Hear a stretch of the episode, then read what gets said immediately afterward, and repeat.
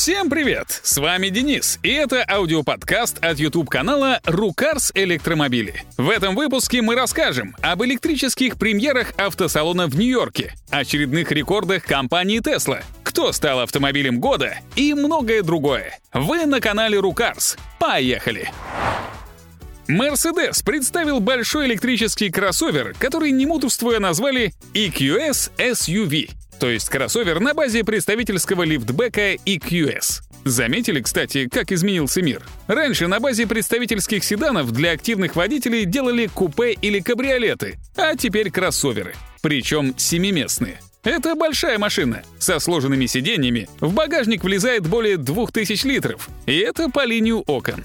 Теперь о главном. В «Мерседесе» продолжили традицию делать электромобили не слишком мощными. В базе задний привод и 360 лошадиных сил. И есть две полноприводные версии — на 360 и 544 лошадиные силы. Позже ожидается версия AMG, но и она Tesla Model X не догонит. Зато радует батарея на без малого 108 киловатт-часов, которые хватит на 660 километров с задним приводом и на 613 с полным. Серьезным плюсом является наличие пневматической подвески и полноуправляемого шасси в базовом оснащении. Тем временем Mercedes провел странный эксперимент, показавший несовершенство их уже существующих серийных электромобилей. Точнее, хотели они показать совсем другое, но что вышло, судите сами — Итак, они взяли свой концепт EQXX, зарядили его и отправились из Германии на побережье Франции, чтобы проехать маршрут в 1008 километров по дорогам общего пользования. Им это удалось. На все про все ушло 11,5 часов, причем в батарее еще осталось энергии на 140 километров. Средний расход электроэнергии при этом составил 8,7 киловатт-часов на 100 километров, что является отличным результатом. Проблема в том, что они зачем-то проделали тот же маршрут и на серийном EQS с топовой 107-сильной батареей. И у него расход получился по 30 киловатт-часов на 100 километров, а это уже неприлично много. Важно то, что как большой кроссовер Mercedes, так и представительский EQS построены вроде бы на полностью новой платформе, а вот BMW ответила им компромиссной моделью. Встречайте, представительский седан i7. По сути, лишь электрическая версия новой бензиновой «семерки». Полный привод, 544 лошадиные силы и даже батарея на 107,8 кВт-часов намекают, что срисовывали его с Мерседеса. Но на деле рабочим в батарее является только 101 кВт-час, а благодаря аэродинамике кирпича Баварис проезжает на одном заряде в районе 500 километров, которые, правда, намерили по самой честной американской методике.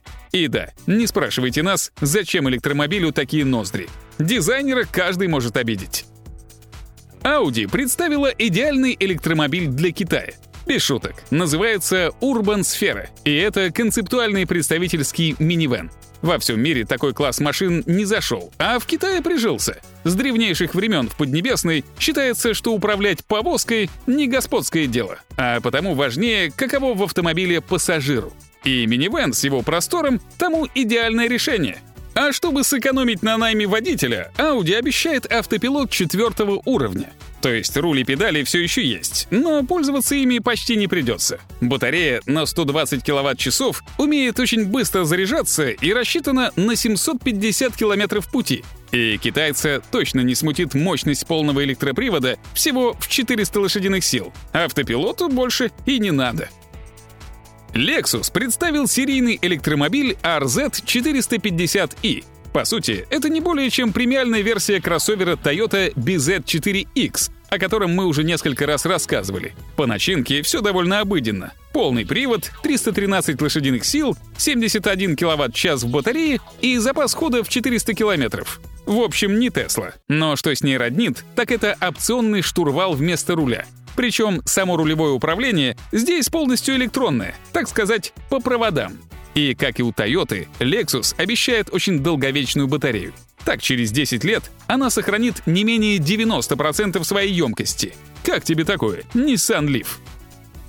В Нью-Йорке представили электромобиль Indy One и начали прием заказов. Эта машина интересна своей бизнес-моделью. Стартап Индия от слова independence, то есть независимость, основан выходцем из Китая Шихаем Идея в том, что компания только разрабатывает и продает электрокар, заказывая его агрегаты и финальную сборку сторонним подрядчикам. В целом идея не нова. Примерно так в Австрии на заводе компании Magna выпускают Jaguar I-Pace. Но Jaguar машину не только разработал, но и испытал. Да и Magna — фирма с именем. А тут большинство компонентов китайские, их совместимость сомнительна, программа тестовых испытаний вызывает вопросы о том, есть ли такая вообще. И вишенка на торте — мультимедийная система на базе Microsoft Windows. В остальном все как у людей. До 482 лошадиных сил и до 480 километров запас хода. Неплохо, но и не отлично.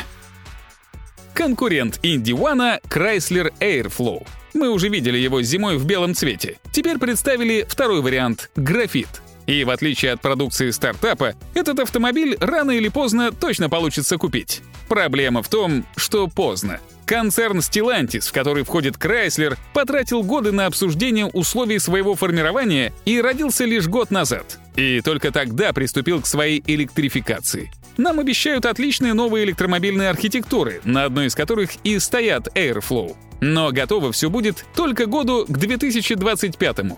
А пока из обещанного полный привод на 408 лошадиных сил и запас хода в честные американские 640 километров. А поскольку это Stellantis, то что-то похожее скоро появится под брендами Peugeot, Opel и, например, Alfa Romeo.